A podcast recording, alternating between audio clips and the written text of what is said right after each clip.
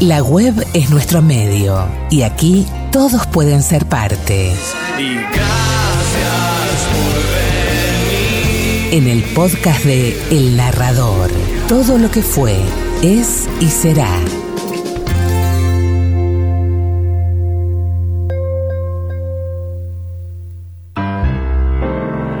Una noche de cerveza caliente y mujeres frías. Mordió un libro en un oscuro callejón de mala muerte.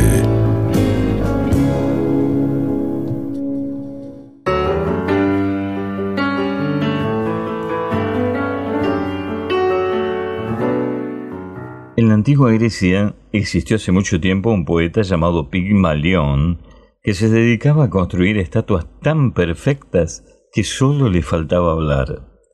Una vez terminadas, él les enseñaba muchas de las cosas que sabía, literatura en general, poesía en particular, un poco de política, otro poco de música, y en fin, algo de hacer bromas y chistes y salir adelante en cualquier conversación.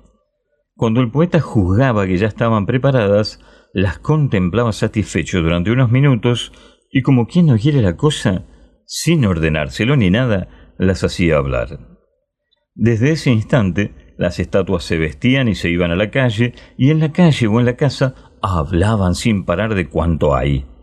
El poeta se complacía en su obra y las dejaba hacer, y cuando venían visitas se callaba discretamente, lo cual les servía de alivio mientras su estatua entretenía a todos, a veces a costa del poeta mismo, con las anécdotas más graciosas. Lo bueno era que llegaba un momento en que las estatuas, como suele suceder, se creían mejores que su creador, y comenzaban a maldecir de él. Discurrían que si ya sabían hablar, ahora solo les faltaba volar, y empezaban a hacer ensayos con toda clase de alas, inclusive las de cera, desprestigiadas hacía poco en una aventura infortunada.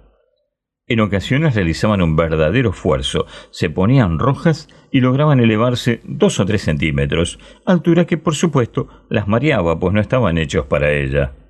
Algunas, arrepentidas, desistían de esto y volvían a conformarse con poder hablar y marear a los demás. Otras, tercas, persistían en su afán y los griegos que pasaban por allí las imaginaban locas al verlas dar continuamente aquellos saltitos que ellos consideraban vuelo. Otras más concluían que el poeta era el causante de todos sus males, saltaron o simplemente hablaron y trataban de sacarle los ojos. A veces el poeta se cansaba, les daba una patada en el culo y ellas caían en forma de pequeños trozos de mármol.